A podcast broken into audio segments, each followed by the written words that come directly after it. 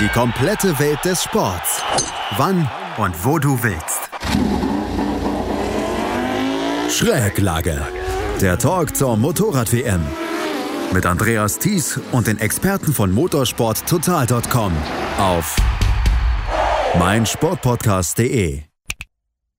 Francesco Bagnaia wirft sein Motorrad und damit seinen ersten Sieg in der MotoGP weg.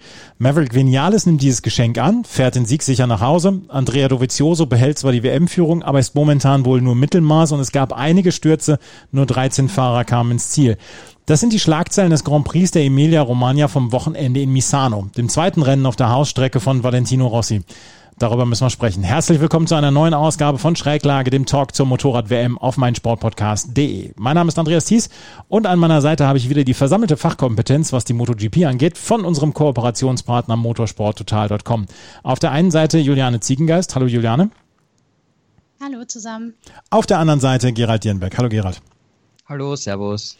Juliane, das war ein komisches Rennen, was wir in der MotoGP erlebt haben. Wir haben im Vorgespräch schon ein bisschen drüber gesprochen, dass ich gesagt habe, so ganz, ganz aus dem Sattel reißen konnte es mich nicht.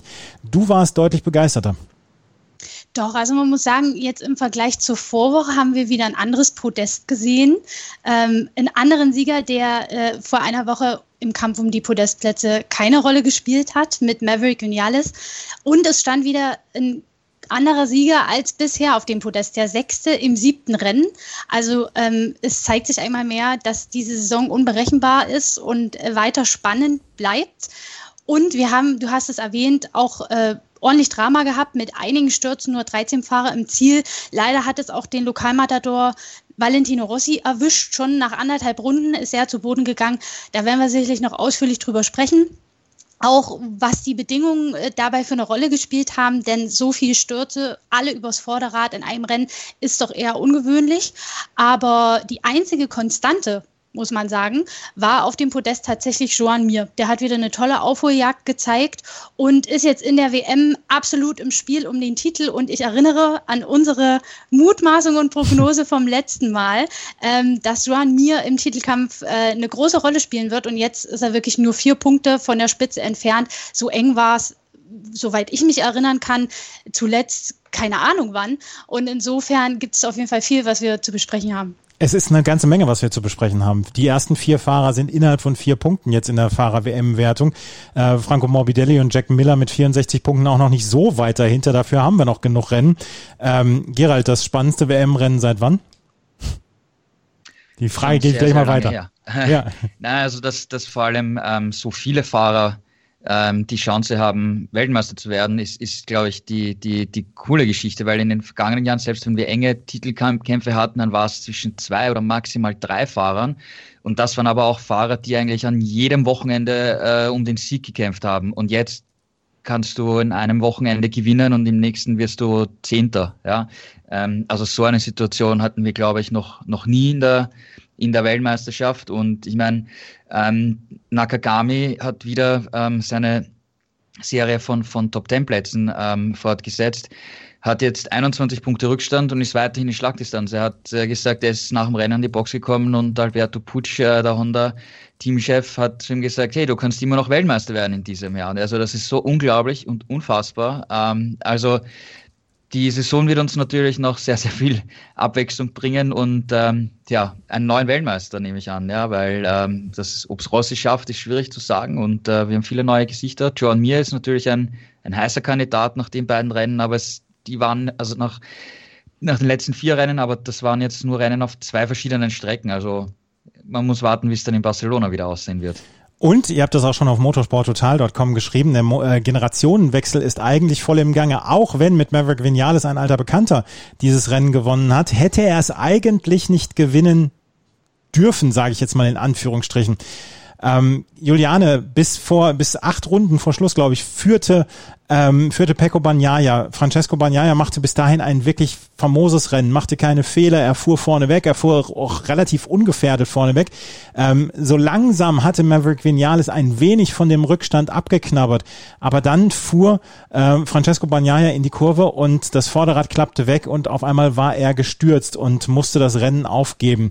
Francesco Bagnaia war auf dem Weg zu seinem ersten MotoGP-Sieg in diesem in diesem Rennen. Was war der Grund, warum er da übers, ja, vom Motorrad absteigen musste, beziehungsweise gestürzt ist? Ja, ich glaube, das kam für ihn genauso überraschend wie für uns. Du sagtest es, er sah eigentlich so aus, als hätte er das Ganze unter Kontrolle und er hat es dann im Nachhinein auch gesagt. Also er hat sich wohlgefühlt, er hat da seine Runden abgespult. Er hatte ja schon vorher in den ganzen Trainings gezeigt, dass er eine der stärksten Rennpace hat und im Qualifying stand er ja nur deswegen nicht auf der Pole, weil er auf seiner schnellsten Runde, die im Übrigen ein Streckenrekord gewesen wäre, auf das Grün, also über die Tracklimits hinausgekommen ist und ihm die Runde gestrichen wurde. Dadurch stand er nicht ganz vorn, sondern eben auf Startplatz 5.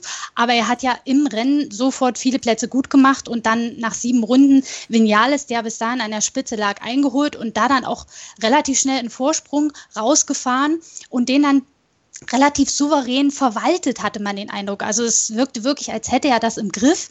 Dann kam, wie du sagtest, dieser Sturz sieben Runden vor Schluss und er hat sich im Nachhinein selber verdutzt darüber gezeigt. Er wusste nicht wirklich, woran es liegt. Er hat gesagt, ich bin genauso gefahren, ich bin genauso ans Gas gegangen, ich habe genauso gebremst, ähm, ich habe nichts anders gemacht. Und seine Vermutung war tatsächlich kurioserweise, dass er da irgendwelchen Unrat aufgesammelt hat, über was drüber gefahren ist, vielleicht ein Abreißvisier oder ein bisschen Schmutz oder was auch immer und das den Sturz verursacht haben könnte von außen beurteilt ist es jetzt wirklich schwer zu sehen.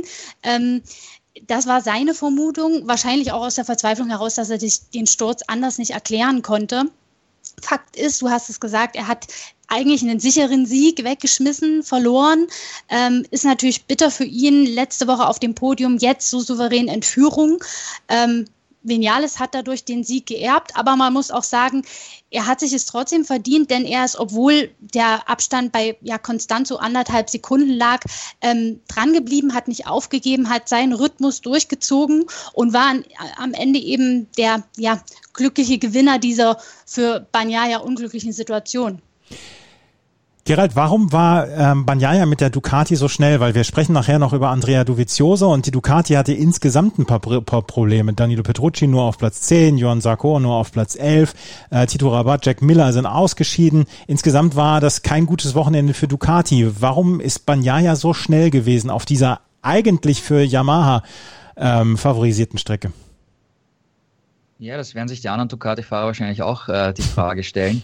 Also er sagt selber, das hat er schon ähm, beim, beim ersten Misano-Wochenende gesagt, wie er zurückgekehrt ist, dass er extrem äh, an, an, an seinem Fahrstil gearbeitet hat, um sich besser auf die Ducati einzustellen und äh, vor allem an der Bremsphase hat er gearbeitet. Das war im vergangenen Jahr von, für ihn noch schwierig und da hat er verloren im Vergleich zu den anderen Fahrern und er hat äh, gesagt, er fährt auch mit der härtesten Vordergabel als alle anderen Ducati-Fahrer.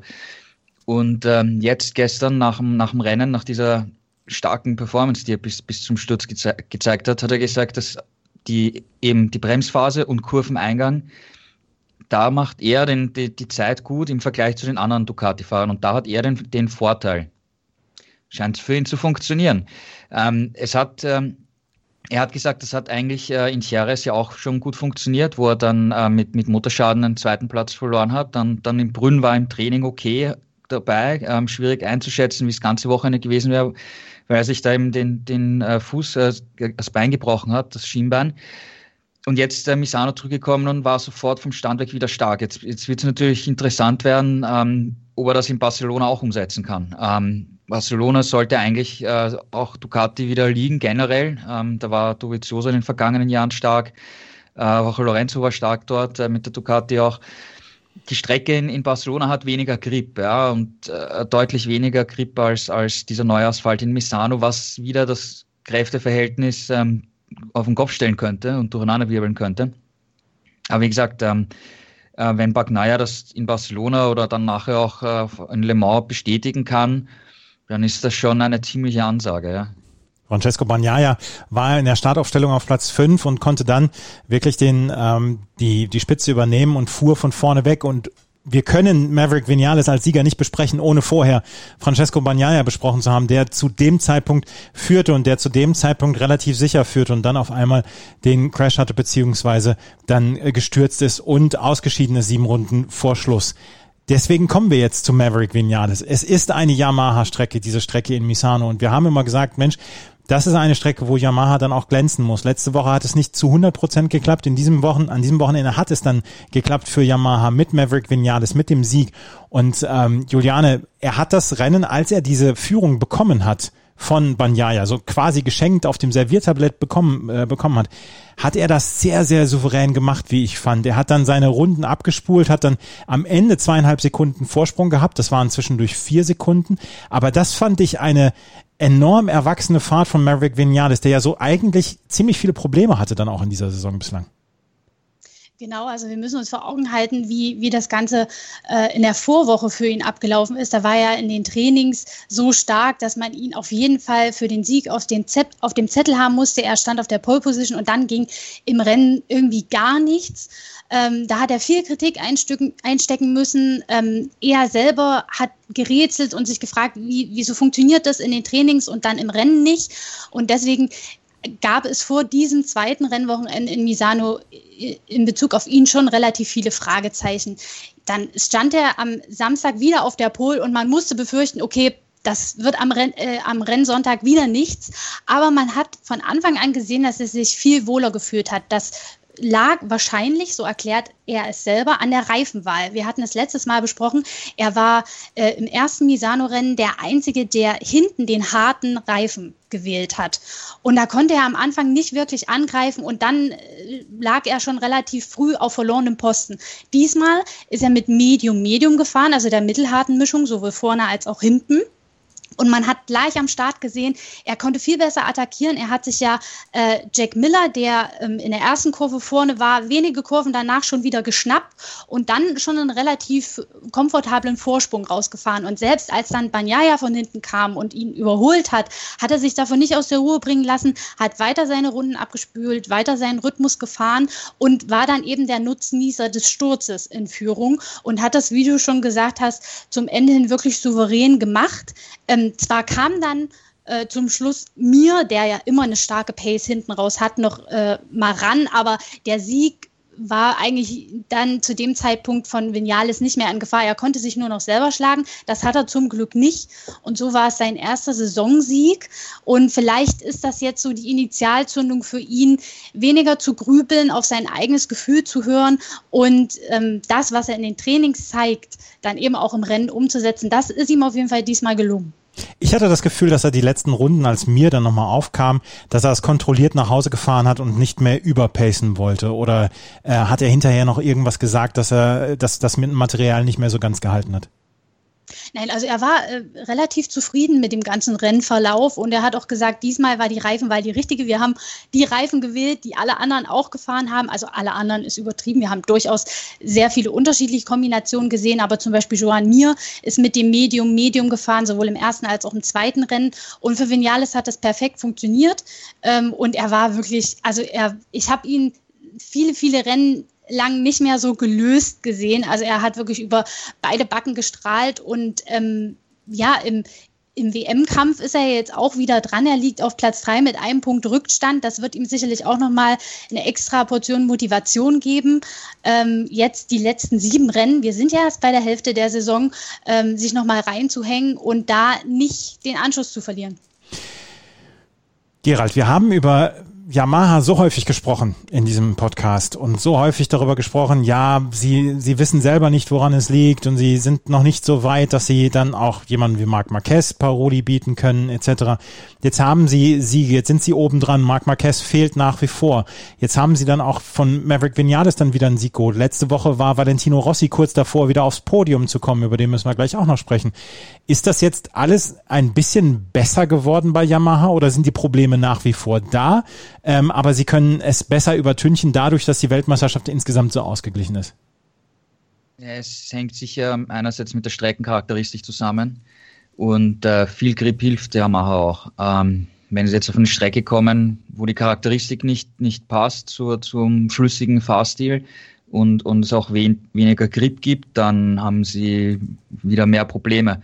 Und äh, was halt auch in, wieder interessant ist, ähm, Morbidelli war super stark vergangenes Wochenende und diesem Wochenende war er insgesamt auch an den Trainings nicht mehr so souverän irgendwie wie, wie vergangenes Wochenende. Okay, er hat eine Magenverstimmung.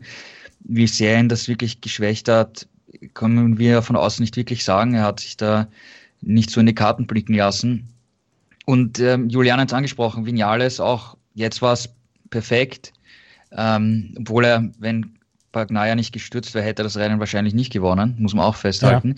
Ja. Ähm, aber bei Vinales weiß man natürlich nicht, wie ist es beim nächsten Rennen. Wir haben jetzt in den vergangenen ein, zwei Jahren immer wieder perfekte Rennen von ihm gesehen. Wochenende dominiert, Rennen dominiert. Und dann sind die nächsten fünf, sechs Rennen katastrophal schlecht. Ja, wo er dann selber nicht weiß, warum es auf einmal wieder so schlecht ist. Ja, ähm, also keine Ahnung. Ich glaube, Vinales weiß jetzt selber nicht, äh, wie es in Barcelona ist. Da kann er auf der einen Seite wirklich super stark sein und, und auch gewinnen und dann vielleicht geht auch gar nichts und er wird wieder Sechster, Siebter. Keine Ahnung, ja. Also das ist diese, diese Wundertüte, ja, ähm, was auch zeigt, wie schwierig es ist, dieses ganze Puzzle halt äh, zusammenzubringen, dass du es umsetzen kannst, ja. Ist es also eins der großen Probleme von Yamaha, die Konstanz, die fehlende? Ja, finde ich schon. Und, und es hängt, wie gesagt, auch von, von Strecke zu Strecke ab, ja. Und ähm, Suzuki scheint hier ein bisschen ausbalanciert zu sein. Die sind jetzt auf keiner Strecke wirklich überlegen, sagen wir mal, aber mhm. sie sind jetzt auf keiner Strecke auch ganz schlecht. Also du siehst bei den anderen Marken irgendwie viel mehr Formschwankungen von, von Strecke zu Strecke und Suzuki ist da hier, scheint zumindest äh, am stabilsten auf einem konstanteren Level zu sein. Yamaha hatte insgesamt kein schlechtes Wochenende, möchte man sagen. Eigentlich wäre Fabio Quattararo auch noch auf Platz drei gefahren, aber der musste wegen einer Überschreitung ähm, der, der Linien musste er drei Sekunden Strafe hinnehmen, ist dann auf Platz vier geführt worden. Paul Espargaro ist dann auf das Treppchen gekommen. Quattararo war hinterher Fuchsteufelswild, hat gesagt, ich habe überhaupt keine Verwarnung bekommen. Ich weiß überhaupt nicht, was da los gewesen ist. Franco Morbidelli ist Neunter geworden, ist aber in der ersten Runde gestürzt, hatte einen Crash mit Aleix Espargaro, ist dann wieder aufs auf die Maschine gestiegen und hat am Ende Platz neun dann noch gerettet. Juliane, so auf dem, auf dem Papier sagt man Platz vier, Platz neun, ja, das hätte besser laufen können, aber eigentlich haben Quattararo und äh, Morbidelli doch fast das, das Beste daraus gemacht, oder? Ja, also wie gesagt, äh, Morbidelli ging ziemlich angeschlagen in dieses Rennwochenende. Also sein ähm, Teamchef hat gemeint, eigentlich müsste der Kerl im Bett liegen und sich auskurieren. Also er konnte am äh, Freitag und an, am Samstag noch nicht mal die Medienrunden wahrnehmen, sondern hat sich gleich in seinen Motorraum zurückgezogen, um sich zu erholen. Ähm, also das scheint schon eine relativ ja, kritische Sache gewesen zu sein. Also gesundheitlich dann auch mit so einer Magenverstimmung ins Rennen zu gehen, stelle ich mir schon nicht so angenehm vor. Und dann, du hast es angesprochen, den Vorfall mit Aleix Espargaro in der ersten Runde. Morbidelli ist, glaube ich, sitzen geblieben zwar, aber wurde sehr, sehr weit nach hinten durchgereicht, bis auf Platz 19, wenn ich mich nicht täusche. Also da hat er noch zehn Plätze gut gemacht okay, es sind auch einige gestürzt, aber Schadensbegrenzung kann man sagen, auch wenn es natürlich nach dem Sieg in der Vorwoche eine kleine Enttäuschung ist. Und Quadraro hätte unter normalen Umständen auf dem Podest gestanden, wie du sagtest. Äh, nun ist er äh, einmal zu viel über die Track Limits hinausgekommen. Man muss ja sagen, ähm, wenn man das dreimal gemacht hat, wird man verwarnt und beim fünften Mal bekommt man eine Strafe. Also es war schon keine Ausnahme bei ihm, sondern er hat es äh, einfach ein paar Mal zu oft gemacht und ist dann auch zu Recht bestraft, bestraft worden. Das Unglückliche war eben, das kam vor Beginn der letzten Runde. Es war eigentlich eine Long Lap Penalty, also so eine verlängerte Kurve, die man dann fahren muss. Das hat er aber zu spät mitgekriegt, deswegen konnte er die nicht mehr antreten und hat drei Sekunden bekommen und ist dann eben auf Platz vier zurückgefallen. Ähm, Du sagtest es, er war fuchsteufelswild. Man muss aber sagen, er hat am Ende seinen Fehler eingesehen, hat aber auch gesagt, ich habe keine Warnung bekommen. Deswegen habe ich auch nicht wirklich drauf geachtet und deswegen finde ich es auch ein Stück weit unfair. Aber nun muss man sagen, das Grün ist das Grün. Keiner soll da eigentlich überhaupt drauf fahren und insofern ist es schon seine Schuld. Aber insgesamt muss man sagen, zeigt seine Formkurve wieder nach oben. Wenn wir uns erinnern, in den letzten Rennen, äh, da ging nicht viel. Platz 7, Platz 13, dann der Ausfall. Jetzt mit Platz 4 hat er zumindest wieder mal ein paar wichtige Punkte in der WM gesammelt. Das verlorene Podest, denke ich, kann er da schon verschmerzen. Also er nimmt es hin, aber nur mit erhobenem Zeigefinger. Ja, so ungefähr. Aber ich glaube, diese Track Limits, das, das hat er sich jetzt gemerkt, das passiert ihm nicht nochmal. Ja.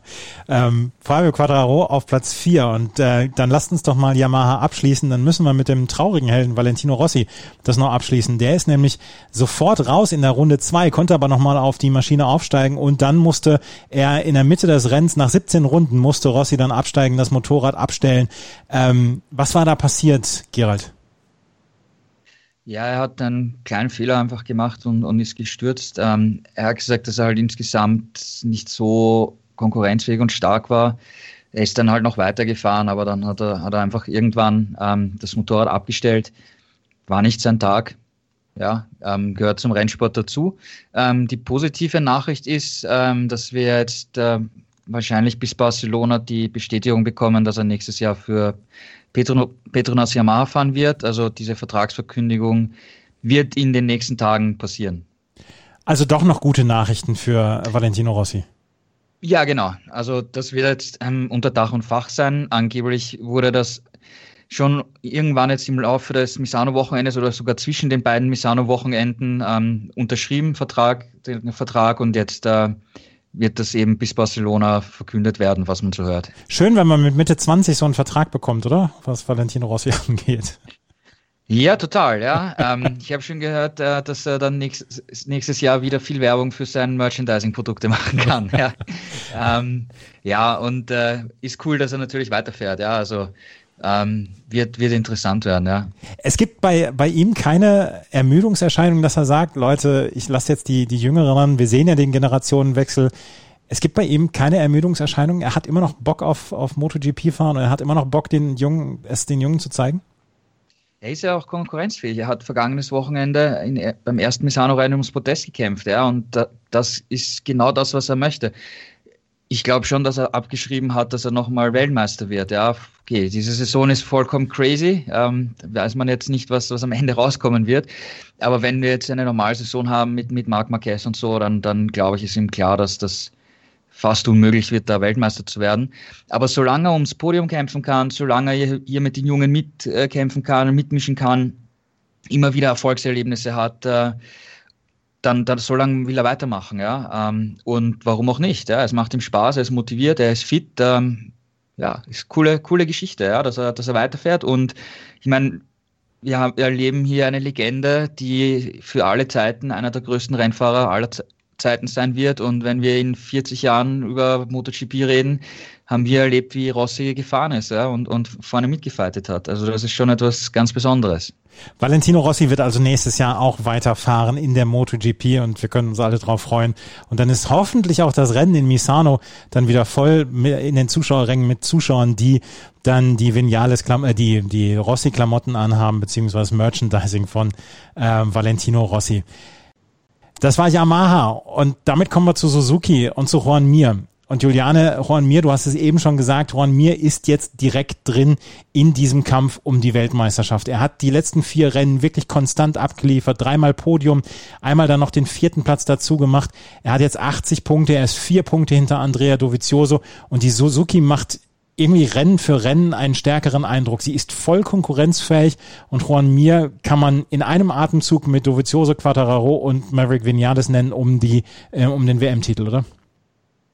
Absolut. Also wir haben ja das Thema Konstanz schon angesprochen und ich habe eine ganz interessante Zusammenfassung auf Twitter gefunden, ähm, die so ein bisschen aufschlüsselt, wie viele Punkte die jeweiligen Fahrer in den letzten vier, Rund äh, vier Rennen gesammelt haben. Und da liegt äh, Joan Mir mit 69 Punkten vorn, Dovizioso hat 53 Punkte gesammelt, Miller 44 und Vinales und Oliveira 41. Also mit 69 Punkten hat Joan Mir also die meisten Zähler gesammelt in den letzten vier Rennen. Das zeigt, dass er immer vorne dabei war. Und dieses Mal muss man ja sagen, hat er sich das Leben eigentlich noch schwerer gemacht als am ersten Misano-Rennwochenende. Da ist er von Startplatz 7 ins Rennen gegangen. Diesmal war es sogar nur Startplatz 11. Und er ist trotzdem Zweiter geworden. Also, wenn man sich mal vor Augen hält, was drin wäre, wenn er dieses Qualifying mal auf die Reihe kriegen würde, dann würde er ja immer um Podestplätze und den Sieg mitkämpfen. Also, ähm, wenn Suzuki das Problem löst, dann sind sie, also dann, dann sind sie auf jeden Fall einer der absoluten Favoriten auf den Titel. Ähm, denn was da Joan Mir wieder in der letzten äh, Rennhälfte gezeigt hat, der ist ja dann am Ende an Paul Espargaro und Fabio Quattararo regelrecht vorbeigeflogen und hat dann ja auch noch Boden auf Vinales gut gemacht. Also mit gebrauchten Reifen ähm, ist die Suzuki fast unschlagbar, muss man fast sagen. Und ähm, insofern denke ich, und Gerald hat es ja auch gesagt, dass man die für die nächsten Rennen, egal auf welcher Strecke, unbedingt auf dem Zettel haben muss, weil die Suzuki wirklich das Motorrad zu sein scheint, dass egal welche Bedingungen sind, egal welche Streckencharakteristik wir haben, das beste Motorrad ist. Ähm, man muss ja auch sagen, in puncto Bedingungen, dieses Rennwochenende war es etwas kühler als am vergangenen Rennwochenende. In der Moto 2 hat es auch einen kleinen Regenschauer gegeben, das beeinflusst die Gripverhältnisse natürlich auch. Wir haben extrem viele Vorderradrutscher gesehen, wir haben es äh, angesprochen, nur 13 Fahrer sind ins Ziel gekommen und ähm, die Suzuki hat das alles gar nicht interessiert passiert. Also Joan, Joan Mir hat da einen Rhythmus gefahren, dem, dem am Ende keiner mitfahren konnte, wenn wir mal ganz ehrlich sind.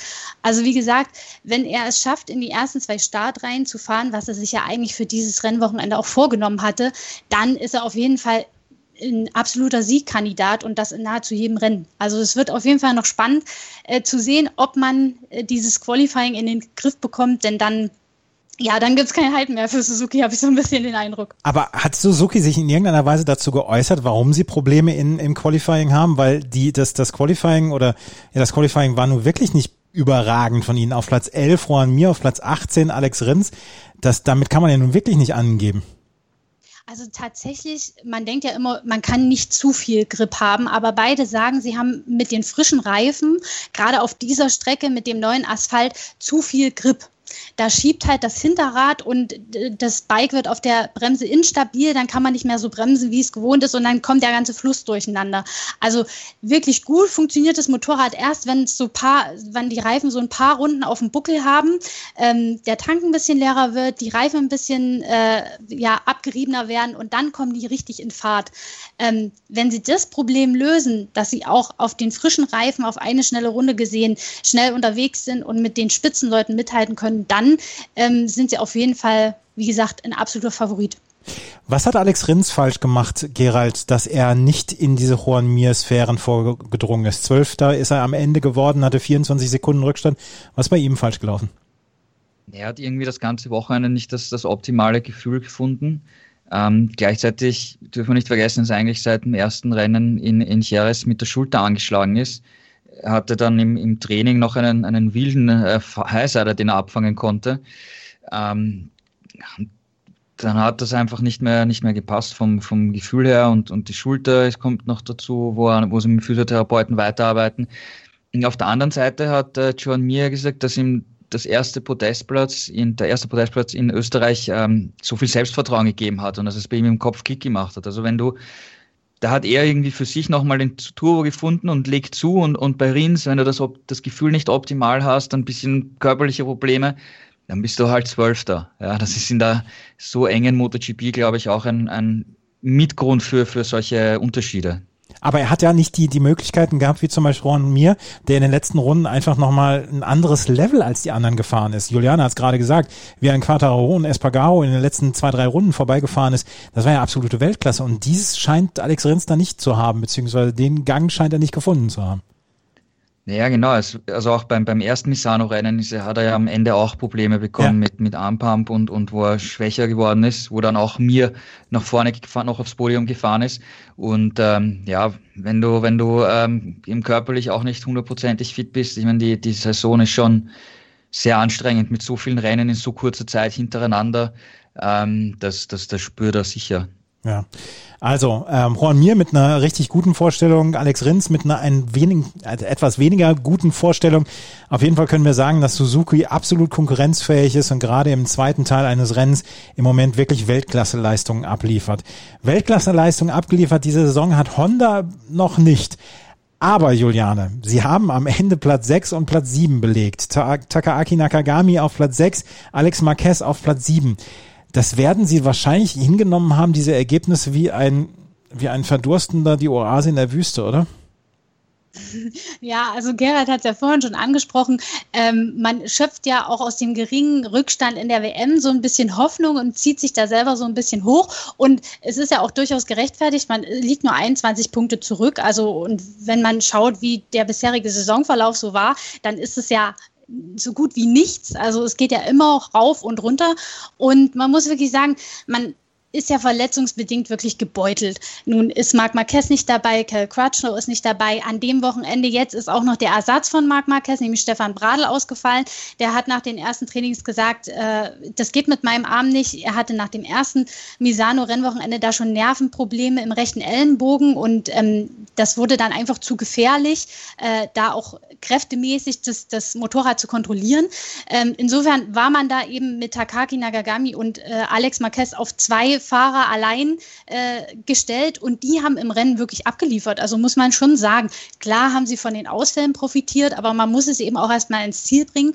Und mit Platz 6 und Platz 7 war das für Alex Marquez sogar das beste äh, Ergebnis in seiner bisherigen MotoGP-Karriere. Er zeigt ja im Rennen durchaus immer eine solide Pace, ist gut dabei, fährt äh, ein gutes Tempo im Vergleich zur direkten Konkurrenz. Aber das Problem bei ihm und auch so ein bisschen bei Nakagami war dieses Mal wieder der schlechte Startplatz. Also die starten immer von weit hinten, haben dann eben zu Beginn des Rennens viel Arbeit vor sich. Und wenn sie sich dann einmal freigefahren haben, dann ist das ganze Rennen schon fast wieder vorbei. Aber nichtsdestotrotz mit Platz 6 und Platz 7 gut gepunktet und Honda sicherlich so ein bisschen Hoffnung gegeben mit Blick auf die zweite Saisonhälfte, dass man da eventuell doch noch ein bisschen mehr reißen kann und sich an die Top 5 heranpirscht. Es ist ja auch kein Geheimnis, dass Nakagami auf seinen ersten Podestplatz hinarbeitet. Und ich denke, auch hier gilt, wenn er das Qualifying besser auf die Reihe kriegt, ist das durchaus drin für ihn. Platz 12 und Platz 17 waren die äh, Qualifying-Plätze für Honda Takaaki Nakagami auf Platz 12 Alex Marquez auf 17. Am Ende ist es Platz 6 und Platz 7 geworden. Das waren die beiden einzigen Hondas, die im Rennen waren. Gerald, äh, Stefan Bratel war nicht dabei. Nachdem Marc Marquez schon so gut, ja, die ganze Saison ausfällt, äh, ist auch Stefan Bratel jetzt ausgefallen. Was ist das Problem bei Stefan Bratel gewesen? Also er hatte im, im ersten Misano-Rennen gesagt, äh, dass er Probleme mit dem Nerv bekommen hat, im, im rechten Arm und ihm die, die Finger, die kleinen Finger an der rechten Hand taub geworden sind beim Rennen. Er hat sich dann zwischen den beiden Misano-Wochenenden in, in Deutschland untersuchen lassen. Er hat gesagt, da gab es sogar eine kleine Operation. Und äh, die Ärzte haben bei der Operation festgestellt, dass die Situation eigentlich viel, viel schlimmer ist, als man eigentlich geglaubt hat. Er hat trotzdem äh, gedacht, dass er fahren kann in, in Misano. Er ist am Freitagvormittag auch 20 Runden oder 21 Runden gefahren. Und äh, er hat nachher gesagt, er hat äh, nicht das Gefühl, dass er ihm das Motorrad sicher und konkurrenzfähig kontrollieren kann. Ich meine, wenn du, wenn du Probleme mit, mit, wenn dir dein Arm einschläft und du kannst jetzt, mhm. vor allem beim rechten Arm, wo du die, die Vorderbremse hast, du kannst, du hast kein Gefühl fürs Bremsen, dann ist das natürlich eine gefährliche Situation, nicht nur für ihn, sondern auch, auch für andere Fahrer natürlich. Da hat man eben die Entscheidung getroffen, dass er ähm, nicht fährt und sich, sich ausruhen soll er vermutet, dass das auch zur, dieses Problem mit, mit diesem Nerv und, dem Arm äh, auch entstanden ist durch, durch Überbelastung der vergangenen Wochen. Ich meine, er hatte halt äh, schon trainiert während, während der Corona-Lockdown-Pause, sagen wir mal, aber natürlich nicht in dem Ausmaß, wenn du weißt, du fährst jetzt eine, fast eine ganze Saison, ja, und dann so viele Rennen in so kurzer Zeit plus Testfahrten, ja, ähm, sicher, sicher sehr belastend eben für den Körper. Man geht momentan davon aus, dass ähm, sowohl Bradl als auch Crutchlow jetzt am kommenden Woche in Barcelona wieder fahren werden. Falls das nicht ist, wer dann nachher einspringen könnte, keine Ahnung, ja. Gibt es noch Fahrer, die das machen könnten? Also Alvaro Bautista wurde ja, ja gehandelt, äh, ähm, das darf er aber nicht, ähm, weil du darfst pro per Reglement nicht äh, innerhalb von 14 Tagen auf der gleichen Strecke fahren. Ähm, und Bautista ist jetzt am, am Wochenende in Barcelona in der Superbike-WM gefahren, deswegen würde der aus dem Grund gar nicht in, in Frage kommen. Ähm, rein theoretisch gäbe es Dominik Eggeter, der hat einen Vertrag mit Honda für das, für das Superbike-Team, ist dort eigentlich Testfahrer. Das sind aber alle Tests, äh, die in Japan geplant gewesen wären, abgesagt worden, eben wegen, wegen der Corona-Pandemie. Und ähm, das Superbike-Team ähm, die europäische Basis wird ja auch von, von Alberto Pucci ähm, gemanagt, sagen wir mal. Der hält sich da aber mehr im Hintergrund auf. Aber, und, und Dominik ist natürlich, hat schon MotoGP-Bikes getestet in der Vergangenheit, ist aber auch schon ein bisschen länger her und das waren, glaube ich, hauptsächlich nur so CRT-Bikes, also jetzt nicht diese aktuellen Prototypen-Raketen, die wir haben. Ich glaube, er ist auch nur eine theoretische Variante. Und ähm, in Japan hat Honda sicher noch den ein oder anderen lokalen Testfahrer, ob das Sinn machen würde, jemanden einzusetzen, der jetzt nicht wirklich auf Speed kommen würde, ist eine andere Frage. Aber auf jeden Fall für Honda wäre es natürlich echt problematisch, ähm, wenn Bradl und Crutchlow länger ausfallen, wen sie dann auf die Motorräder setzen. Ja. Mhm. Ähm, im, Im Internet wird ja schon gescherzt, dass Alberto Pusch selber fahren soll. er, ist ja früher in der 500er Klasse gefahren, er hat äh, Rennen gewonnen auch. Ähm, also das wäre ja was, ja, wenn man ihn wieder sehen würde. Also drücken wir Kel Crutchlow und äh, Stefan Bradl die Daumen, dass sie am Wochenende wieder aufs Bike können und dass sie dann auch fahren können, weil das war schon ein bisschen komisch anzusehen. Nur 20 äh, Motorräder dann im Rennen und dann am Ende sind nur 13 angekommen. Wir müssen dann auch jetzt nochmal über KTM sprechen. Paul Espargaro auf Platz 5, äh, auf Platz 3, Miguel Oliveira auf Platz 5, Ika Lukuona ist ausgefallen und auch Brad Binder ist ausgefallen, ganz zu Anfang. Die Familie Binder hatte eh kein gutes Wochenende ähm, in Misano dieses Wochenende. Ähm, Juliane, wie bewertest du das KTM-Wochenende? Paul Espargaro ist am Ende auf Platz drei gekommen, dadurch, dass Quattararo die drei Sekunden Strafe bekommen hat. Aber er war lange Zeit sehr, sehr konkurrenzfähig und sehr weit vorne. Zwischendurch hatte ich allerdings das Gefühl, dass er den Weg für Quattararo etwas versperrt. Ja, also man, man muss sagen, äh, KTM hat auf jeden Fall einen großen Schritt, Schritt nach vorn gemacht im Vergleich zum ersten Misano-Rennwochenende. Auch wenn man jetzt sagen muss, okay, äh, Legona und Binder sind ausgefallen, aber die lagen tatsächlich im Rennen auch nicht schlecht. Also das wären Top Ten Plätze geworden, hätten sie es durchziehen können. Ähm, Lecuona ist ja tatsächlich kurz vor Schluss gestürzt und lag, glaube ich, auf Platz sechs oder sieben. Also das wäre auch ein phänomenales Ergebnis gewesen für ihn. Aber zurück zu Pules Bagaro der hat tatsächlich diesmal ein bisschen äh, eine andere Reifenstrategie gewählt und ist mit dem weichen Hinterreifen gefahren. Und du sagtest es, es wirkte zwischendurch dann äh, gegen Ende hin so, dass er Quadraro ein bisschen im Weg steht. Das hatte dann damit zu tun, dass der weiche Reifen dann eben irgendwann doch mal abbaut und früher seinen Geist aufgibt als so ein Medium oder ein harter Hinterreifen. Ähm, aber Espargaro hat das relativ clever gemacht, hat immer sehr spät gebremst, hat äh, Quadraro so ein bisschen in seinen, in seinen eigenen Stärken geschlagen und hat dann die KTM-Power aus den Kurven heraus genutzt, um ihn immer wieder auf Distanz zu halten am Ende, als Joan Mir vorbeiging, hat auch Quadraro die Chance genutzt und ist vorbeigegangen. Aber nichtsdestotrotz, du hast es erwähnt, es wurde dann Platz drei auch äh, dem Umstand geschuldet, dass Espargaro bis zum Schluss dranbleiben konnte an Quadraro. Also er hat den Rückstand nicht so groß werden lassen, dass die Strafe dann äh, nicht mehr ausgereicht hätte, um ihn noch auf Platz drei vorrücken zu lassen. Und insofern muss man sagen, äh, die Formkurve zeigt auf jeden Fall im Vergleich zum vergangenen Rennwochenende nach oben.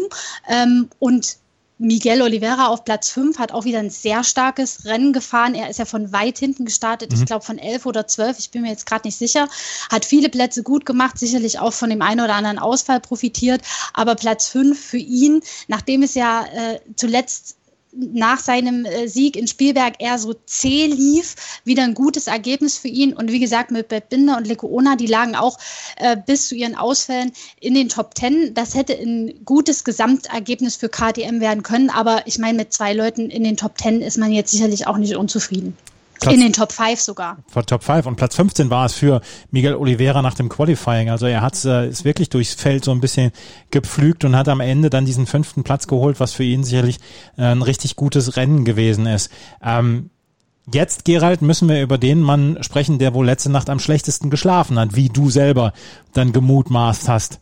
Andrea Dovizioso ist hier auf Platz 8 gefahren, unter ferner Liefen, 13 Sekunden hinter Maverick Vinales. Von Dovizioso hat man in diesem gesamten Rennen quasi gar nichts gesehen. Er ist der WM-Führende und ich habe selten bei einem WM-Führenden ein so mittelprächtiges Gefühl gehabt wie bei Andrea Dovizioso. Was ist da los? Das ist seit ein paar Rennen komplettes Mittelmaß. Seit dem zweiten Spielbergrennen. Das ist ein komplettes Mittelmaß bei ihm. Ja, wie gesagt, er hatte in, in Jerez mit Platz 3 äh, gut angefangen. Das ist eine für Ducati immer schwierige Strecke gewesen. In Spielberg hat er ein Rennen gewonnen. Da haben wir von Saisonbeginn gesagt, selbst als wir gerechnet haben, dass Marquez das ganze Jahr dabei ist, haben wir gesagt, wenn, wenn Dovizioso Weltmeister werden will, dann muss er auf jeden Fall beide Spielberg-Rennen gewinnen. Jetzt hat er es nicht geschafft, hat auch nur eins geschafft, einen Sieg dort geschafft. Und alle anderen Rennen waren eigentlich schlecht. Ja, das sagt er auch selber. Und er sagt auch selber, dass der Speed nicht passt. Und er glaubt auch nicht, dass es äh, reichen wird äh, für den WM-Titel äh, mit, mit, mit, dieser, mit diesem Speed, den er einfach hat oder nicht hat.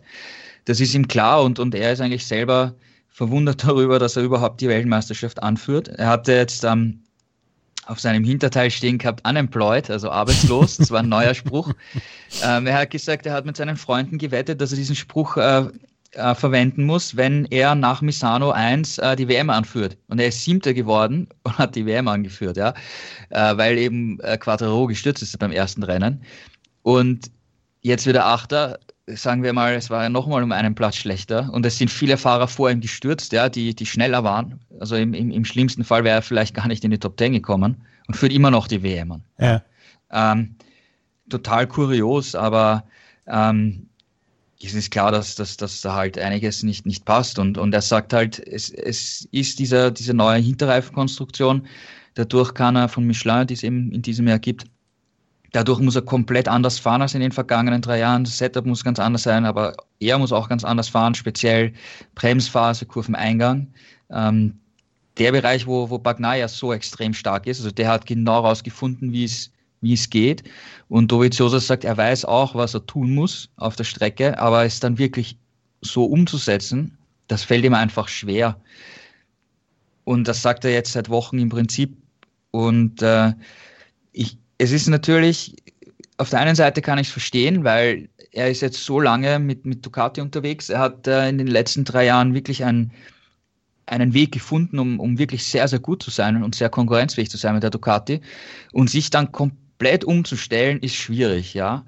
Ähm, ein Bagnaia tut sich da vielleicht leicht oder ein Johann Zarco, ja, der, der die Ducati mit anderen Reifen gar nicht kennt, ja. Und, und Bagnaia, okay, der ist jung, der kann einfach radikal was Neues probieren und, und, und probiert ja, weil für ihn geht es um die Zukunft überhaupt in der MotoGP zu sein als junger Fahrer. Und äh, Dovizioso tut sich da einfach schwer. Kann ich nachvollziehen. Auf der anderen Seite, er hat so viel Erfahrung und ist ein, ein Top-Fahrer. Das müsste er eigentlich hinbekommen, ja. Und, und, und vor allem jetzt ist die halbe Saison vorbei und hat immer noch, hat es immer noch nicht geschafft. Das ist einfach der, der, der Punkt, der, der einfach ähm, ja, auch ihm äh, immer ratlos zurücklässt nach jedem Rennen. Ja. Also er sagt eigentlich immer das Gleiche, ja, und sie finden mhm. einfach diese Lösung nicht. Und das ist vor allem für einen Mann mit so viel Erfahrung ähm, ja, bedenklich. Ja, vielleicht denkt er auch viel zu viel nach und, und, und, und sollte einfach viel mehr Gefühl auf sein Gefühl hören. Keine Ahnung, ja, aber es ist natürlich keine keine tolle Situation für ihn. Aber es liegt eher an ihm als an der Ducati, oder? Ich meine, ich kann mir auch vorstellen, dass Ducati jetzt nicht die allergrößte Motivation jetzt äh, besitzt, jemanden, der 2021 nicht mehr auf dem Motorrad sitzt, vielleicht dann noch die allerschnellste Maschine hinzustellen. Natürlich möchte man den, den, den, den WM-Titel etc. Aber es liegt anscheinend wirklich nur an ihm und nicht an, an Motorrad, weil wir sehen ja bei Francesco Bagnaia die, die Speed, der hatte ja die Speed. Ja, und Jack Miller zeigt ja auch immer ja. wieder auf, was man, was man rausholen kann. Gestern hatte Miller jetzt nicht die, die Pace von, von Bagnaia, das hat er schon auch vor dem Rennen gesagt. Aber beide jungen Fahrer sind eigentlich immer besser als das Ducati-Werksteam. Und äh, ich, also von der Technik her, keine Ahnung, da gibt es, glaube ich, keine großen Unterschiede, ja. Und, und Dovizioso wird sicher unterstützt werden bis, bis zum Schluss, ja, weil man will halt äh, gemeinsam äh, Weltmeister werden. Das ist ganz sicher das, das Ziel. Aber vielleicht tüftelt man und denkt in, in der Ducati Werksteam-Box zu viel nach, während man bei Pramac halt einfach Gas gibt. Ja? Ähm, keine Ahnung, ja. Aber das könnte ich mir natürlich äh, auch vorstellen als, als, als eine Begründung, ja. Ähm, und ähm, Miller wird nächstes Jahr im Ducati Werksteam fahren und, und nach diesen Leistungen gehe ich eigentlich davon aus, dass das Bagnaia auch äh, sein wird. Ja. Ähm, also fürs Ducati Werksteam sieht es eigentlich fürs nächste Jahr eigentlich recht, recht cool aus, ja, mit, mit zwei neuen jungen Leuten, die, die konkurrenzfähig sind und ja, warum, warum sie es mit Dovizioso jetzt nicht, nicht schaffen. Ähm, wie gesagt, jetzt kommt Barcelona. Das ist eine Strecke, wo er in den vergangenen Jahren sehr stark war, Rennen gewonnen hat. Da müsste er eigentlich gewinnen oder zumindest um den Sieg kämpfen. Wenn er dann wieder nur so Achter wird, dann wird es halt äh, schwierig, dass er da Weltmeister wird. Wir werden sehen. Das ist eine sehr spannende Entwicklung, die es da bei Andrea Dovizioso und der Ducati gibt. Im Moment ist er ja noch auf Platz eins, also wir jammern ja auch noch auf relativ hohem Niveau, aber der Vorsprung ist geschmolzen und er muss sich jetzt ähm, seiner eher wehren und, und muss sehen, dass er dann in den nächsten Runden wieder oder in den nächsten Rennen wieder konstant punktet, um diese Führung dann auch zu behalten, auch wenn sein Selbstvertrauen da im Moment nicht so ganz groß ist. Juliane, gibt's noch wen, über den wir sprechen müssen, über den wir noch nicht gesprochen haben bislang? Wir können vielleicht noch über was Kurioses in Bezug auf Jack Miller sprechen. Ihr habt ihn ja gerade schon erwähnt und äh, wir hatten ihn auch vorher äh, kurz als ja, Kurzzeitführenden in der ersten Kurve im Gespräch. Also er hatte ja einen sehr guten Start, ist aber äh, auf der ersten Runde schon von Vinales kassiert worden und ist dann aufgrund des, eines eigenen Fehlers auch ein paar äh, Positionen zurückgefallen, hing dann hinter Quadrao fest. Und das war tatsächlich sein Pech, denn wie sich im Nachhinein herausstellte, hat er dabei ein Abreißvisier von Quadrao aufgesammelt. Das hat sich in seiner Airbox verfangen und dadurch äh, konnte er dann nicht mehr weiterfahren, weil das ja die ganze Technik im ähm, äh, Motorrad beeinflusst hat. Und ich glaube, nach sieben Runden oder so ist er dann an die Box abgebogen, weil nichts mehr ging. Ähm, ein sehr unglücklicher Umstand, den man tatsächlich relativ selten sieht. Ich glaube, das ist in der Vergangenheit, äh, soweit ich mich erinnern kann, nur Tito Rabatt mal passiert. Aber manchmal ja, sind es Vögel, Rehe oder eben Abreißvisiere, die man da auf der Strecke trifft und dann aufsammelt. Und für ihn war das dann leider das Aus. Ich glaube, sonst hätte er vielleicht auch im Kampf um die Podestplätze, mindestens die Top 5, eine Rolle spielen können. Also äh, seine Pace und auch sein Start waren ja durchaus vielversprechend. Aber da fragt man sich schon, was man der Welt getan hat, wenn einem ein Abreißvisier dir das Rennen versaut, oder? Absolut. Er hat, er hat es aber, also er war erst relativ sauer, weil er ja als er an der Box ankam, nicht wirklich wusste, was, was das Problem ist, technisch gesehen. Und dann hat man eben im Motorrad geschaut, hat dieses Abreißvisier gefunden, dass er dankenswerterweise immer mit der Nummer des jeweiligen Fahrers ausgestattet ist. Und da stand die 20 von Quadraro drauf. Und er hat es dann aber mit Humor genommen und auf Instagram gepostet und äh, Quadraro angesprochen und gesagt, du, ich habe hier was von dir in meinem Motorrad gefunden. Also insofern konnte er dann am Ende drüber lachen, aber ist natürlich mega Pech für ihn gewesen. Absolut. Jack Miller dann ausgefallen. Wir haben eine Fahrerwertung im Moment, die sagt, dass Andrea Dovizioso mit 84 Punkten führt, dahinter Fabio Quattararo und Maverick Vinales jeweils mit 83 Punkten, Juan Mir mit 80 Punkten auf Platz 4 und Franco Morbidelli, Jack Miller und Takaaki Nakagami mit 64 beziehungsweise 63 Punkten auch noch nicht so weit dahinter. Und wir haben noch sieben Rennen. Gerald, wir steuern auf ein famoses Finale dieser äh, MotoGP-WM hinzu. Ja, absolut. Und äh, so abwechslungsreich, wie es jetzt bisher war, wird es bestimmt auch weitergehen, weil man kann einfach nicht vorhersagen, wie wird das nächste Rennen. Ähm, es hängt von der Streckencharakteristik ab, äh, von, von Gripverhältnissen. Wie gesagt, ähm, Andrea Dovizioso ist ein Beispiel, der könnte in Barcelona gewinnen und super stark sein wie, wie in den vergangenen Jahren, der könnte aber auch nur Achter werden. Und das weiß keiner. Ja, es weiß nicht einmal er selber, wie wird's, wie wird's, wenn ich jetzt nach, nach Barcelona gehe. Und das trifft eigentlich auf, auf so gut wie alle Fahrer zu. Ähm, also es bleibt spannend und ähm, einen klaren Favoriten gibt's glaube ich, nicht. Ähm, John Mir, über den wir jetzt schon viel gesprochen haben, der hat das Einzige jetzt eine gute Konstanz reingebracht, aber wenn er jetzt einen Ausfall hat, dann ist es auch wieder ein Problem. Ja? Also ähm, konstante Ergebnisse, konstant wichtig, äh, Top-Ergebnisse sammeln. Wer das schafft, ähm, der wird am Ende Weltmeister, aber es gibt viele Kandidaten dafür. Herrlich. Sowas wollten wir die letzten Jahre immer. Und da hat Marc Marquez alles abgeräumt und äh, da haben wir gesagt, Mensch, die, die WM ist vielleicht ein bisschen langweilig. Dieses Jahr könnte es nicht spannender sein. Das war die MotoGP. Wenn wir uns gleich nochmal wieder hören, dann werden wir über die Moto 2 und die Moto 3 sprechen. Unter anderem über ein gutes Rennen von Marcel Schröter, aber der nicht mehr so der allerbeste Freund von Javi Vierge ist. Und wir haben einen Dreikampf an der Spitze und wir haben ein absolutes Regenrennen da gestern gehabt in Misano, in einem eigentlich doch regensicheren Gebiet. Das gleich alles hier bei Schräglage auf meinsportpodcast.de. Die Moto 2 hatte gestern ein ganz, ganz komisches Rennen, wenn wir das mal so sagen dürfen. Wir haben am Ende äh, Enea Bastianini von Marco Bezzecchi und Sam Lowe's gesehen. Luca Marini auf Platz 4, Marcel Schröter auf Platz 5. So weit, so normal. Bastianini, Bezzecchi und Marini führen die WM-Wertung an und sie sind die Favoriten auf den WM-Titel. Aber Juliane, das war ein ganz komisches Rennen gestern. Es musste erst wegen Regen unterbrochen werden. Dann sollten die Fahrer wieder neu auf die Strecke. In der, ähm, in der Aufwärmrunde haben sie sofort wieder ihre Hände gehoben, haben gesagt, wir können hier nicht fahren, hier regnet es immer noch. Dann musste es wieder unterbrochen werden. Und am Ende war es ein Zehn-Runden-Rennen, was Bastianini vor Bezzecchi und Sam Lowe's für sich entschieden hat. Das war ein sehr krudes Rennen da gestern. Absolut. Ich glaube auch tatsächlich, dass die wenigsten mit Regenschauern gerechnet haben. Also die Prognose äh, hatte zwar angezeigt, es wird bewölkt, aber Regen, damit war eigentlich erst, wenn überhaupt, später zu rechnen. Aber es gab dann eben diesen, wenn auch kurzen und nur leichten Regenschauer. Ähm, deswegen musste man das Rennen zum ersten Mal in der siebten Runde abbrechen, wobei da einige Fahrer noch gesagt haben, also so schlimm war es jetzt nicht, wir hätten auch weiterfahren können. Natürlich vor allem die, die zu dem Zeitpunkt vorne lagen und gut dabei waren. Aber als man dann das Rennen wieder neu starten wollte und wollte und alle auf äh, Slicks wieder rausgefahren sind, also auf Trockenreifen, weil die Strecke praktisch nur an wenigen Stellen leicht angefeuchtet war. Da hat es dann wieder stärker angefangen zu regnen, allerdings wieder nur in einigen Streckenbereichen. Ähm, das war dann den Fahrern aber auch zu viel und sie haben gemerkt, nee, das geht nicht, das ist zu gefährlich. Also wieder Retour, wieder zurück an die Box und dann musste man eben warten, bis die Strecke abgetrocknet ist. Das äh, ja, war glücklicherweise relativ schnell der Fall, weil die Sonne wieder rauskam und der Asphalt relativ schnell wieder trocken geworden ist. Und dann, wie du sagtest, hatten wir dieses Sprintrennen über zehn Runden und das verändert natürlich so eine Dynamik total. Wir hatten solche Rennabbrüche in dieser Saison ja schon öfter, zwar damals aufgrund von Stürzen, aber schon da hat man gesehen, das zweite Rennen, das hat dann noch mal meistens eine andere Wende genommen als das erste, weil man fährt mit weniger Benzin im Tank. Man hat eventuell neue Reifen, entscheidet sich für eine andere Mischung und das bringt natürlich noch mal eine ganz andere Dynamik rein. Auch wenn man sagen muss, Enea Bastianini lag ja schon beim Abbruch vorn und hat letztendlich auch das zweite Rennen gewonnen, aber dahinter lief es gerade so ein bisschen für Marini eher schlecht. Ähm, also er war so ein bisschen, auch was die WM angeht, der Verlierer dieses Neustarts.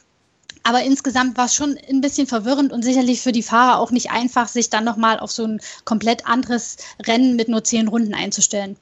Marini, der ein bisschen der Verlierer da in dieser Top 3, die wir im Moment haben in der Fahrerwertung in der Moto 2 mit 13 Punkten.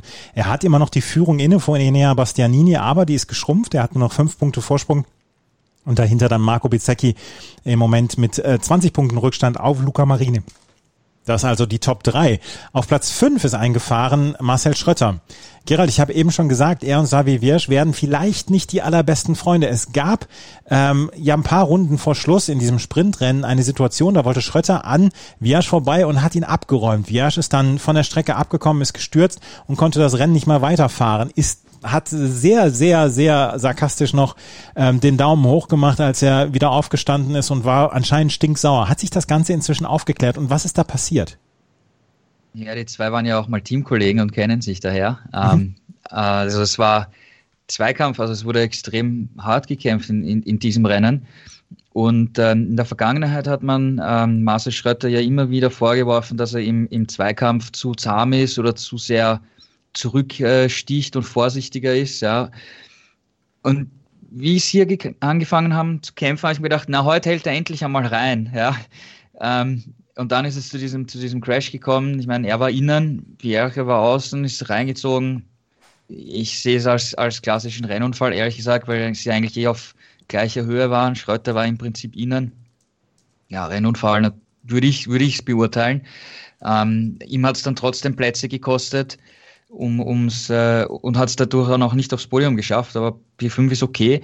Und ähm, ich, ich würde ich würd es, wie gesagt, als Rennunfall ähm, abhaken und äh, etwas parteiisch zu sein äh, für, für unseren Deutschen, würde ich sagen, endlich hat er mal reingehalten, ja, weil das war ihm echt oft in der, in der Vergangenheit nicht so. Ja, ähm, aber er hat eigentlich ein ganz gutes Rennen abgeliefert. Er war zwischendurch sogar auf Platz zwei und ähm, hat auch gekämpft, aber am Ende so ein ganz kleines bisschen fehlte der Speed schon, oder? Genau, ich würde es genauso sehen, wie du es gesagt hast. Ja, es hat am Ende dann ein bisschen was gefehlt. Auch eben nach dieser, dieser Situation hat er dann relativ schnell Plätze verloren und konnte dann nicht mehr, nicht mehr zulegen und ist dann eigentlich ziemlich, ziemlich alleine nach Hause gefahren. Ähm, aber er hat sich in Szene gesetzt. Ja, er hat vorne mitgemischt, ähm, hat, hat Manöver gezeigt und, und ist mit Platz 5 belohnt worden. Ähm, Finde ich, finde ich okay. Ja, also es ist halt immer wichtig, dass du dass du tolle Rennen zeigst. Ja, ich meine, wenn wir uns erinnern, vergangenes Jahr Thailand Moto 2 Rennen, da ist ein Ikale Koona ein super Rennen gefahren und hat dafür einen MotoGP-Vertrag bekommen. Ja. ja. Ähm, also und, und Fabio Quattararo hat zwei tolle Mo äh, Moto 2 Rennen gezeigt und hat damit einen MotoGP-Vertrag bekommen. Ja, also du, du musst dich in Szene setzen und, und hat er jetzt wieder gemacht und, und ich hoffe natürlich, dass er, dass er weiter auf dem Niveau fährt und dass noch weitere Podestplätze kommen, weil das ist natürlich ganz klar das Ziel, ähm, Podium zu sein, Rennen zu gewinnen, wobei die, die drei Italiener, Bastianini, Bezzecchi und Marini, die sind schon sehr, sehr stark in dieser Saison, muss man auch sagen. Juliane, wer macht auf dich von den Top 3, vielleicht dann auch noch Sam Lowe als Vierter, der ein gutes Rennen gezeigt hat hier in Misano, wer macht auf dich im Moment den stärksten Eindruck? Ah, es ist schwer zu sagen. Also äh, ich hatte ja ehrlich gesagt nach dem Sieg von Marini im ersten Misano-Rennwochenende so den Eindruck, okay, der zieht das jetzt durch, gewinnt auch das zweite, dann ist es ein Doppelsieg, das ist Motivation und er nutzt das Momentum und macht dann so weiter. Jetzt durch den Restart äh, ist er nur auf, nur auf Platz 4 gelandet. Also ich meine, das ist immer noch okay.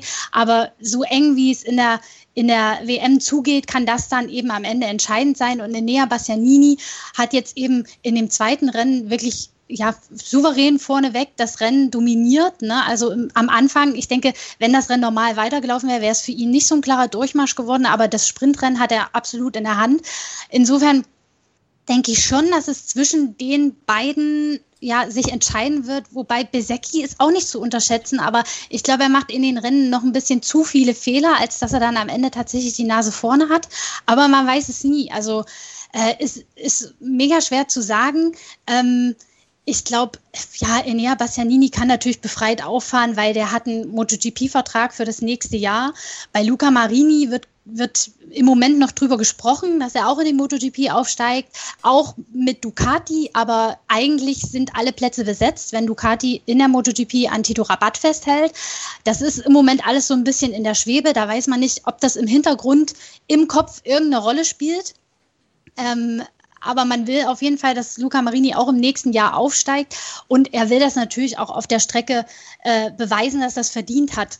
Ob er sich da zu viel Druck macht oder nicht, das sind alles so ein bisschen Spekulationen. Ich glaube, er ist eigentlich erfahren genug, um das durchzuziehen, aber er hat auf jeden Fall mit Bastianini einen starken Gegner. Also ich könnte mich jetzt nicht auf jemanden festlegen, ehrlich gesagt. Luca Marini 125 Punkte, Enea Bastianini 120 Punkte, Marco Bezzecchi 105 Punkte. Es könnte sein, dass wir auch hier einen spannenden Dreikampf um den WM-Titel sehen werden und äh, Luca Marini im Moment nur noch fünf Punkte Vorsprung auf Platz 10 im Moment Marcel Schröter mit 48 Punkten mit seinem Platz 5 hier am Wochenende in Misano. Und dann haben wir noch ein Rennen, das haben wir in der Moto 3 gehabt. Und das hat Romano Finati gewonnen. Der war bislang in dieser Saison noch gar nicht aufgefallen, aber der hat hier ein richtig gutes Rennen abgeliefert und hat seinen ersten Saisonsieg geholt. Vor Celestino Vietti und Io Gugler. Die beiden Ayogula vor allen Dingen ist jetzt zwei Punkte an Albert Arenas dran, der nur Vierter wurde, in Anführungsstrichen nur Vierter wurde. Und Vierter ist Celestino Vietti durch seinen zweiten Platz. Gerald, ähm, Romano Fenati, von dem hatten wir bislang gar nichts gehört in dieser Saison und auf einmal fährt er hier so ein Rennen. Ja, total. Ähm, es war so eine komplett verrückte letzte Runde mit so vielen Duellen. Es war auch mal kurz Schaume Massier vorne und er ist aber noch Fünfter geworden. Und du hast die ersten neun Fahrer in einer Sekunde, also crazy Rennen, hätte jeder gewinnen können. Und äh, für Fenati ist es natürlich noch eine besondere Geschichte, dass es da jetzt in, in uh, Misano geklappt hat, weil wir erinnern uns vor zwei Jahren, wie es da den Skandal gegeben hat in der Moto 2, wo einem anderen Fahrer in die Bremse gegriffen hat, ähm, dann gesperrt war und seine Karriere im Prinzip am Ende war, ähm, extrem viel äh, Hassbotschaften übers Internet bekommen hat und so weiter. Hat dann letztes Jahr den Neustart gemacht in der Moto 3, ähm, hat dann auch ein Rennen gewonnen, war, war eigentlich hätte ich mehr erwartet mit seiner Routine, als er letztes Jahr dann gezeigt hat. Und dieses Jahr im, bei Husqvarna im, im Team von Max Biaggi und Peter Oettel. Die Husqvarna ist im Prinzip eine KTM, wo Husqvarna draufsteht. Also da gibt es technisch jetzt keine, keine Unterschiede. Aber insgesamt ist, ist Fenati da doch hinter den Erwartungen geblieben, weil man hat schon gerechnet, dass man sich mit einem so erfahrenen Mann, der erwiesenermaßen Talent hat, ähm, vorne mitmischen kann. Und das war einfach bis jetzt überhaupt nicht der Fall. Jetzt hat es geklappt. Ähm, Wäre natürlich äh, schön, wenn der, wenn der Knoten platzt und wir das, das öfters sehen.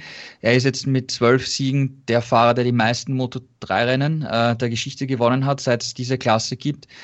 Und für Husqvarna war es überhaupt der erste Sieg in der Weltmeisterschaft. Ähm, also ein Tag, äh, der sicher in die Geschichte eingegangen ist und für Fenati natürlich persönlich, dass es ausgerechnet in Misano geklappt hat, wo ihm vor zwei Jahren fast seine Karriere vorbei gewesen wäre, ähm, ja, solche Geschichten schreibt auch nur der Motorradsport. Ja. ja, absolut. Neun Fahrer, du hast es gesagt, innerhalb von einer Sekunde. Dadurch kommt es dann ja auch manchmal zustande, dass jemand wie Albert Arenas dann nur in Anführungsstrichen auf Platz vier fährt.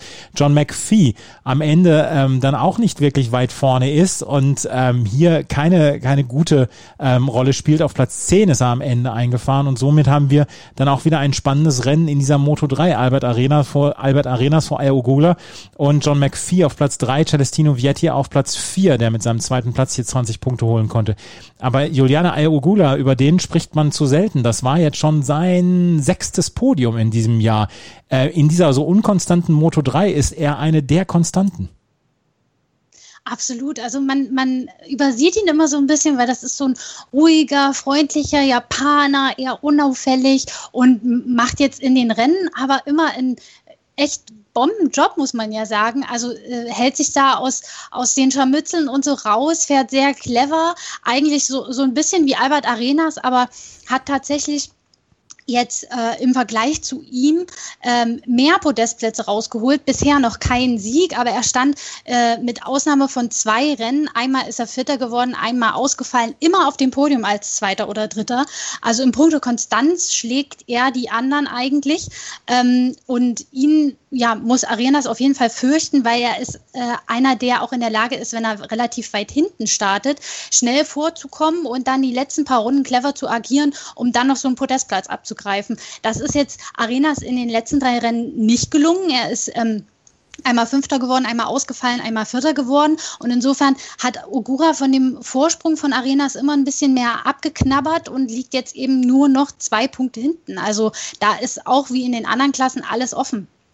Absolut. Albert Arenas 119 Punkte, Ayogula 117 Punkte, John McPhee 98 Punkte und Celestino Vietti 86 Punkte. Das ist die Moto 3 Wertung im Moment. Äh, Dennis Önschü hat auch ein gutes Rennen abgeliefert, über den wir ja vor zwei Rennen gesprochen hatten. Auf Platz 7 ist er am Ende eingefahren und hat damit auch ein paar Punkte dann geholt, neun an der Zahl. Gerald, das war das Wochenende oder es waren die zwei Wochen in Misano. Jetzt geht's aber nahtlos weiter nach Barcelona. Passiert noch irgendwas bis zu den ersten freien Trainings oder ähm, bereiten sich die ähm, Rennställe beziehungsweise Fahrer einfach nur auf dieses Rennen vor?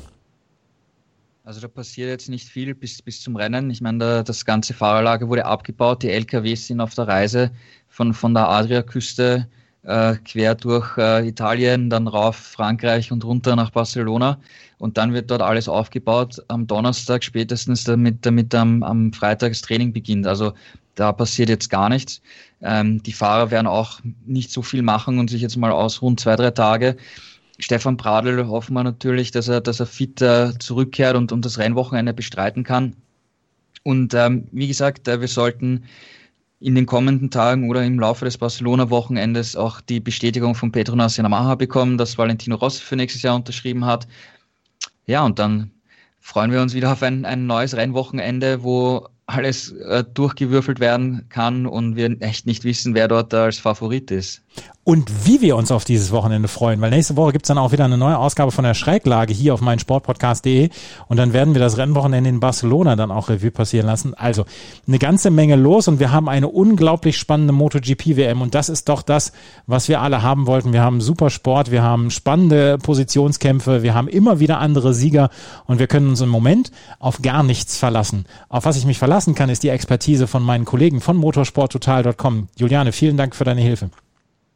Ja, danke auch. Bis zum nächsten Mal. Gerald, vielen Dank auch für deine Unterstützung.